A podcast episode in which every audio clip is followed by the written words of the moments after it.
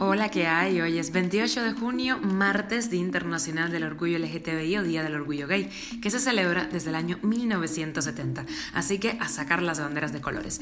Esas son las cinco noticias que te traemos hoy y una más que te contamos aquí, en Cuba Diario. Esto es Cuba a Diario, el podcast de Diario de Cuba con las últimas noticias para los que se van conectando. Un tiroteo entre guardacostas cubanos y una lancha proveniente de Estados Unidos deja al menos un fallecido y hay nueve balseros desaparecidos tras un naufragio cerca de Santa Cruz del Norte. La Embajada de México en Cuba reanudará los servicios consulares mediante pagos con tarjetas MLC. Cuba es séptima entre los países con mayor inflación del mundo. Sale de servicio la termoeléctrica Guiteras, dice la Unión Eléctrica, que serán solo tres días. Y muere en La Habana la poeta y ensayista cubana Fina García Marrús. Esto es Cuba a Diario, el podcast noticioso de Diario de Cuba. Un tiroteo entre guardacostas cubanos y una lancha proveniente de Estados Unidos deja al menos un fallecido. Según el comunicado del Ministerio del Interior, el pasado 18 de junio, las autoridades cubanas detectaron una lancha cuando navegaba cerca de Cayo Fragoso, en Villa Clara. Eso dio paso a una persecución y uno de los tripulantes de la lancha perseguida abrió fuego. Finalmente la lancha pudo escapar y los agentes del Minin regresaron con un hombre herido que ya está fuera de peligro. El Ministerio del Interior de Cuba informó ayer lunes sobre un aumento en las incursiones en lanchas rápidas procedentes de Estados Unidos durante el actual año. A través de una nota, la entidad señaló que han interceptado 13 lanchas rápidas en actos ilícitos con 23 tripulantes procedentes de Estados Unidos. Y hay nueve balseros cubanos desaparecidos tras naufragar la embarcación en la que salieron rumbo a Estados Unidos desde Mayabeque. Así lo reportó el Ministerio del Interior, que dice haber rescatado a seis náufragos, pero el resto sigue en paradero desconocido. Y la Embajada de México en La Habana anunció ayer lunes que a partir del 1 de julio, ojo, van a reanudar los servicios consulares que requieren pago, pero solo a través de tarjetas en moneda libremente convertible, en MLC, o de crédito y débito que sean reconocidas en Cuba. Esos servicios consulares fueron suspendidos, recordemos, desde el pasado 9 de junio, en respuesta a la medida del Banco Nacional de Cuba que impedía a las embajadas y consulados realizar transferencias al exterior desde sus cuentas en pesos cubanos.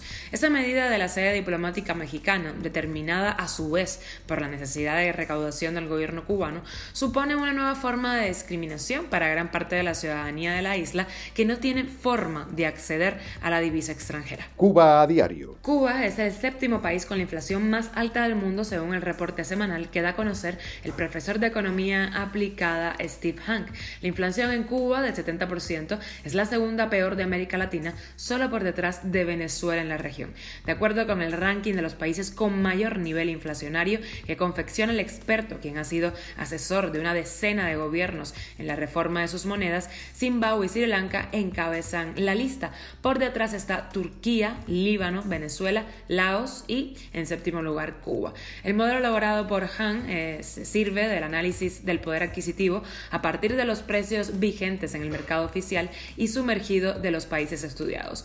El poder adquisitivo de los hogares cubanos, después del paquetazo, pudo haberse reducido en una cuarta parte desde mayo del año 2021, así lo ha advertido el economista Pedro Monreal.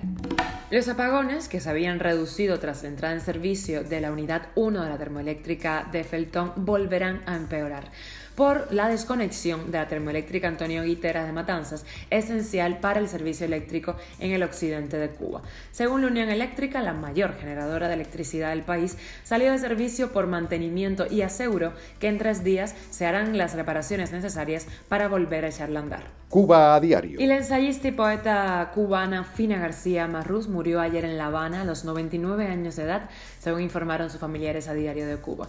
García Marrús era la última sobreviviente del legendario grupo Orígenes, nucleado alrededor de la revista del mismo nombre y de la figura de José Lezama Lima y al cual perteneció también su esposo, el poeta y ensayista Cintio Vitier. Ella fue la única escritora en este grupo literario. Fina García Marrús Badía, en su extensa carrera literaria recibió el Premio Nacional de Literatura en el año 1990, el Premio Iberoamericano de Poesía Pablo Neruda en el año 2007 y el Premio Reina Sofía de Poesía Iberoamericana en el año 2011.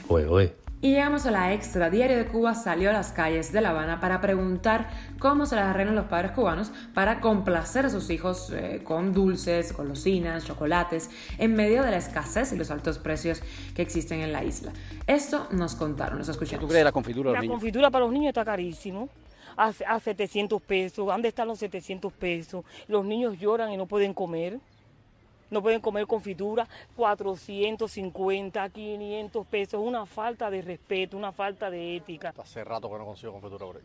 A los merolicos, eso por la calle. Hemos escuchado que el particular es el que más ha estado desempeñando esta labor. ¿Y qué es que tú crees de los precios? Eh? Hablando como cubano, está un poco duro. Comprándola eh, al, precio que está. ¿Y a cómo está ese precio? ¿Está muy difícil los chocolates, por ejemplo? Está altísimo los precios. ¿Qué le compras a los sobrinos? La chuchería, por ejemplo. Eh, lo que parece. ¿Y qué te parece la chuchería? ¿Muy cara? Bastante cara. Donde pudieran comprar chocolate, caramelos. Bueno, ellos lo, compran en el Parque Todos los adultos, tengamos niños pequeños o no, tenemos eh, vecinitos, etcétera, que desearíamos eh, eh, poderle abastecer de confitura, aunque sea un poquito. Eso es parte del alma porque un niño está llorando, un niño que no puede, no puede comerse una confitura, no, puede, no tenemos el salario para comer una confitura, las confituras están en el MC, todo el mundo no tiene la oportunidad de tener el MLC, ni todo el mundo tiene familia de afuera para que le manden dinero. En una MLC cerca de casa, que hay casa con confitura, son las colas más largas casi, hay más cola para la confitura que para el pollo casi. Las galletitas, por ejemplo, los paquetes de galletas soda que cuestan 300 pesos, que la gente los compra en MLC y los revenden al precio que les da la gana en las cafeterías estatales. ¿A qué se deben los precios de eso? ¿Qué tú crees? Bueno, me imagino que los precios de esos están elevados porque se los venden a, ellos mismos, altos también, entonces algo le tienen que sacar provecho a ellos, me imagino. tristemente, la verdad, que no podemos hacer nada. No sabemos qué vamos a hacer, hasta cuándo el país tiene que, tiene que tener una terminación con eso, con esos precios, con esas cosas, con esos niños que parten el alma, llorando, que los padres no pueden comprar la confitura, que no lo pueden llevar a ningún parque, no pueden recrearse en ningún lado porque no tenemos salario para eso. ¿Al Parque Lenin? Ah, no he ido. ¿Está difícil ahí? Muy difícil. Muy difícil. ¿Y los particulares y los precios por la calle? Los particulares, bueno, imagínese usted, es algo muy difícil de decir, es bochornoso, es bochornoso. Los precios son risibles. Y le voy a decir algo, la cuenta nunca ha dado. Esto es Cuba a Diario, el podcast noticioso de Diario de Cuba, dirigido por Wendy Lascano y producido por Raiza Fernández. Gracias por acompañarnos y estar con nosotros en las buenas y no tan buenas, hacernos parte de tu rutina. Recuerda que nos puedes encontrar en Spotify, Apple Podcast y Google Podcast, Telegram y síguenos en nuestras redes sociales. Yo soy Wendy Lascano y te mando un beso enorme.